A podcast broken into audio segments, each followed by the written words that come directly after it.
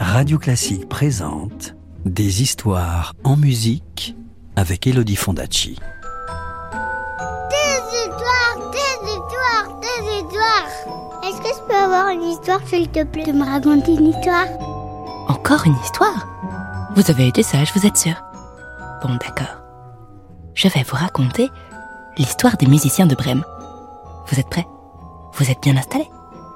Alors, plus de bruit, parce que l'histoire va commencer. Chapitre 1 En route. Un meunier avait un âne qu'il avait servi fidèlement pendant de longues années. Il avait porté de lourdes charges sans jamais se plaindre, se contentant d'agiter doucement ses longues oreilles grises. Mais un jour, cet âne fut trop vieux et trop fatigué pour continuer à travailler. Et le meunier décida de s'en débarrasser, puisqu'il ne servait plus à rien. Heureusement, l'âne devina juste à temps à quel sort il était promis, et il décida de s'enfuir le soir même. Et comme cet âne aimait beaucoup chanter, il résolut d'aller dans la ville de Brême et de devenir musicien. Comme il avait marché quelque temps, il rencontra sur le chemin un vieux chien qui gémissait tristement. Pourquoi jappes-tu comme ça, camarade?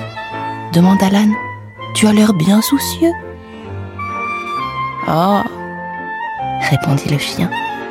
Parce que je suis vieux et que je ne peux plus aller à la chasse, mon maître a juré de me tuer.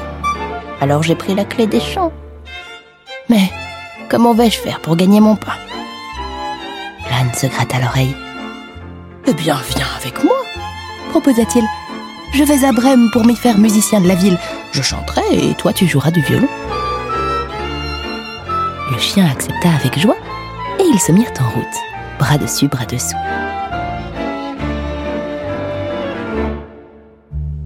À peu de distance, ils trouvèrent un chat couché sur la route qui pleurait dans sa moustache.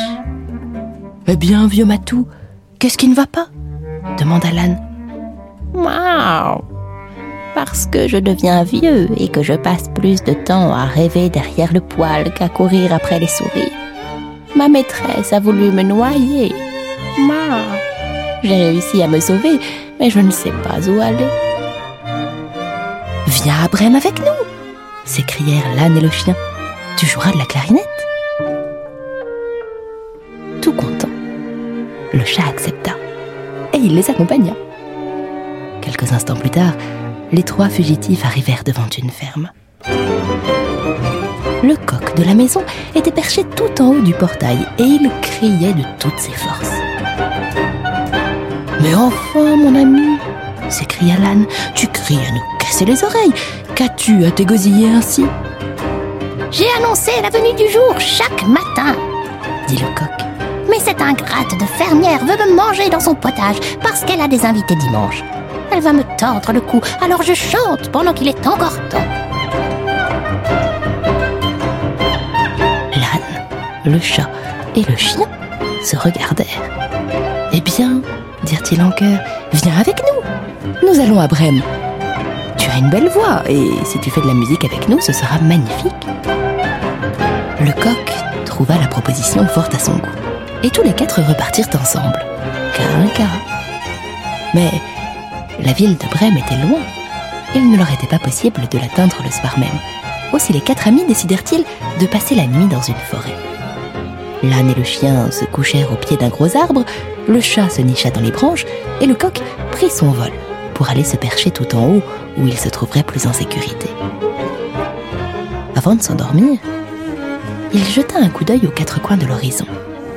Et tout à coup, il lui sembla qu'il voyait dans le lointain une petite lumière. Il redescendit aussitôt pour avertir ses compagnons qu'il devait y avoir une maison à peu de distance, puisqu'on apercevait une clarté.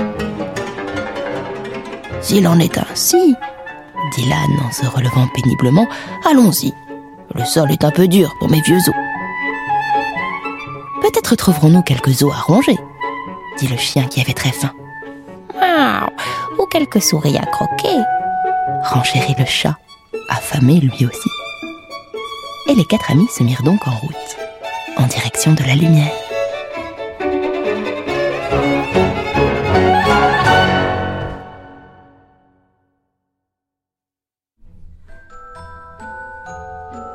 Tu veux connaître la suite de l'histoire? Je te la raconterai plus tard, c'est promis. À bientôt. C'était Les musiciens de Brême, un conte de Grimm raconté par Elodie Fondacci sur des musiques yiddish interprétées par le Sirba Octet. Retrouvez la suite du conte en podcast sur radioclassique.fr. Radio Classique, des histoires en musique.